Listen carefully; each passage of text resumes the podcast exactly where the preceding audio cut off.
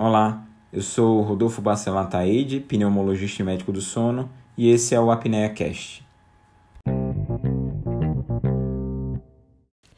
Hoje, dia 11 de março de 2020, a OMS declarou que vivemos uma pandemia do coronavírus. E esse podcast não tem como objetivo discutir o que é o coronavírus, até porque isso é um tema que já está bem batido, existem podcasts bastante interessantes na, na, nas plataformas e que eles podem ser acessados. Uma sugestão para que quem quer escutar uma coisa leiga, mais informal, mas que tem informações precisas e que é extremamente interessante é o podcast do Jovem Nerd sobre o coronavírus.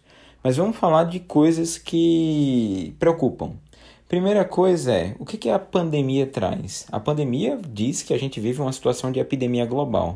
Então, vários países vão ser suscetíveis ao aumento do número de casos e, consequentemente, o aumento do número de mortes.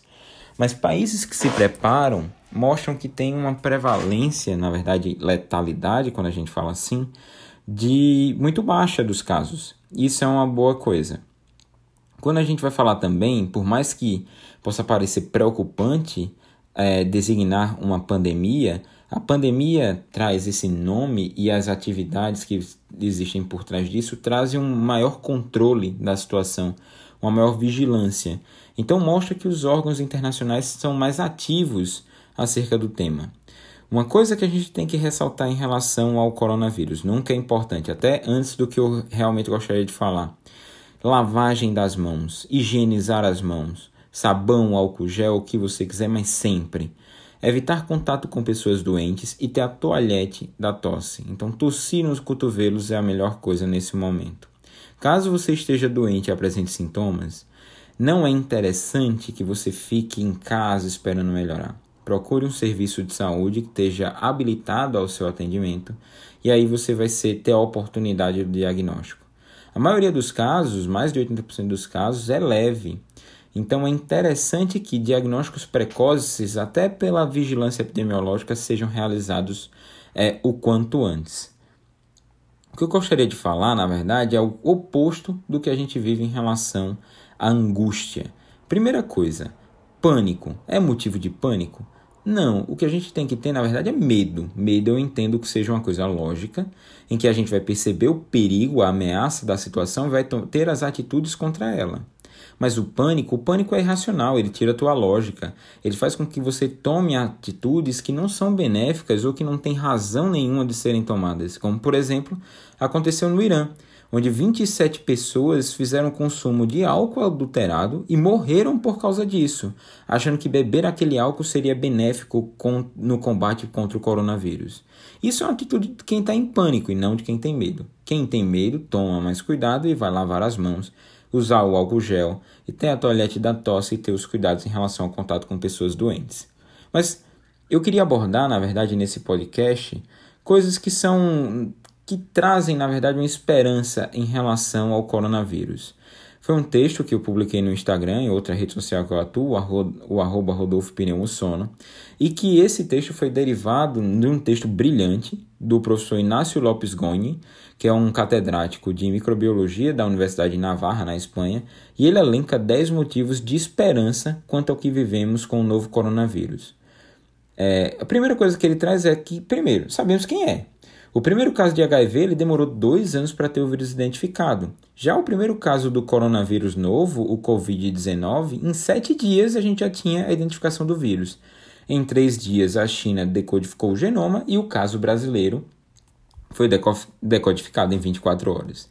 A segunda coisa é que sabemos como detectar. Então, os testes de PCR em tempo real é, eles estão disponíveis no mundo todo. Você tem, um, você tem uma rede de diagnóstico mais precisa. Terceiro ponto é que na China a situação está melhorando, então o número de casos notificados já apresenta uma queda de ritmo, existe um platô. Coisa que os países que estão tendo os diagnósticos iniciais dos primeiros casos então, não vão viver daqui a algumas semanas. A gente ainda vai ter o aumento exponencial, que é o que também falou hoje o Ministério da Saúde, o aumento desse número de casos. É, 81, a quarta coisa que ele traz é que 81% dos casos são leves, então a doença não causa sintomas ou é leve, a maioria, na grande maioria dos casos. Em relação à cura, a taxa de letalidade geral é baixa e é 13, existem 13 vezes mais pacientes curados do que mortos. A proporção segue aumentando de pessoas curadas. Como sexto ponto, é, o que se traz aqui é que ela quase não afeta os menores de idade. Apenas 3% dos casos ocorrem em menores de 20 anos e a mortalidade em menores de 40 anos é de apenas 0,2%. Nas crianças, os sintomas são tão leves que podem passar desapercebidos. O sétimo ponto que traz é que o vírus é facilmente inativado. Então, o uso de álcool 70, água oxigenada, hipoclorito de sódio, água e sabão também desinfectam superfícies em apenas um minuto. A lavagem frequente das mãos, inclusive, é a maneira mais eficiente de evitar o contágio. O oitavo ponto é que existem mais de 80 ensaios clínicos em andamento como antivirais.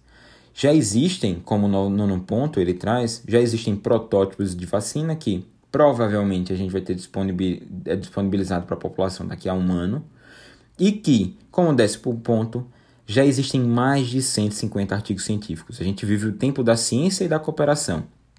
Em pouco mais de meses, de um mês, na verdade, 164 artigos já poderiam ser consultados em uma plataforma da, é, internacional, que é a PubMed, e esses artigos foram preparados por cerca de 700 autores espalhados pelo planeta. A gente vive o tempo da ciência em comum, compartilhada e aberta.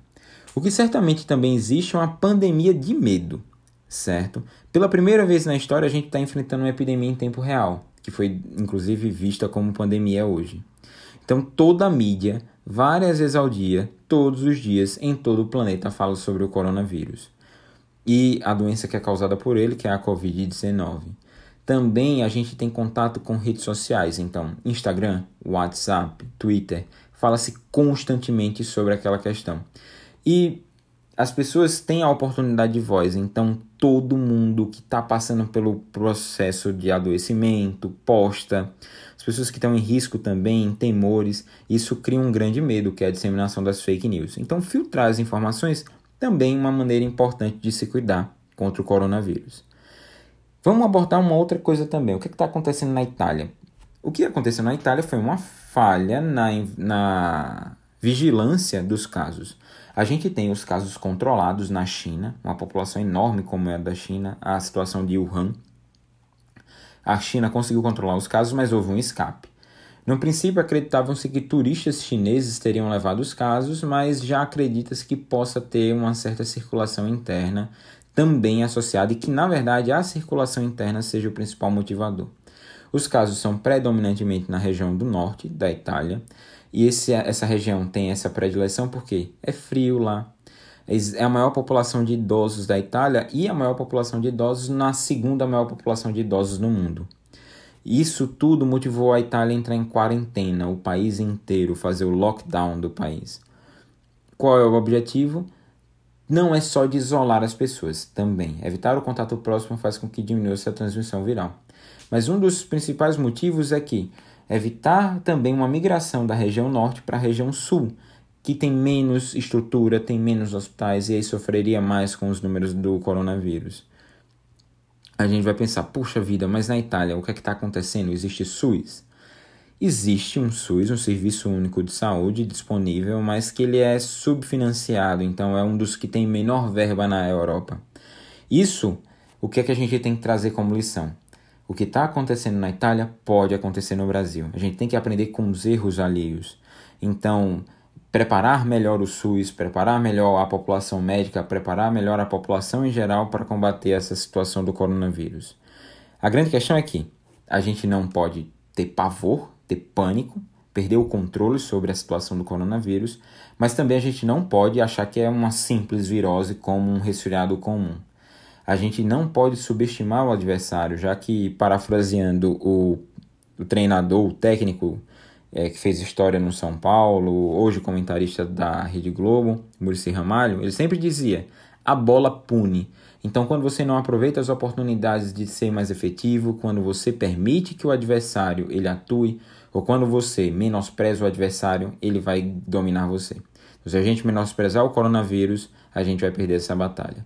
E tem que dar o devido valor, ter atitudes corretas em relação a isso. E aí tem muita coisa acontecendo que as pessoas acham que, ah, não, é overreacting, é, tá fazendo demais. Como por exemplo a NBA que cancelou a temporada hoje.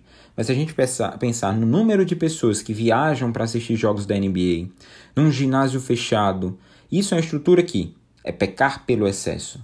É ter mais cuidado do que se deve, sim, mas por não menosprezar exatamente o coronavírus. Da mesma forma, os Estados Unidos proibiu a entrada por 30 dias de pessoas da Europa. Então, essas atitudes que parecem ser excessivas por períodos curtos, elas podem ser benéficas. Dizer que todas elas serão é impossível, só o tempo vai dizer. Mas que a gente tem que ter certos cuidados. Observar. Como, como também se precaver? É, de novo, procurar informações de fontes adequadas. Sempre, sempre informação é uma, uma arma extremamente poderosa contra, as, contra o pânico quanto isso que a gente vive hoje. De novo, isso tem que ser medular para a gente. Lavar as mãos, higienizar as mãos, lavar as mãos, higienizar as mãos e sempre procurar boas informações. Curtiu? Tem alguma sugestão? Gostaria de tirar alguma dúvida? Não esquece de deixar seu comentário. E aproveita também para seguir as outras redes sociais. Estou no Instagram com o arroba Rodolfo Pneumosono e no Twitter com o arroba RBA Pneumosono. E até o próximo episódio.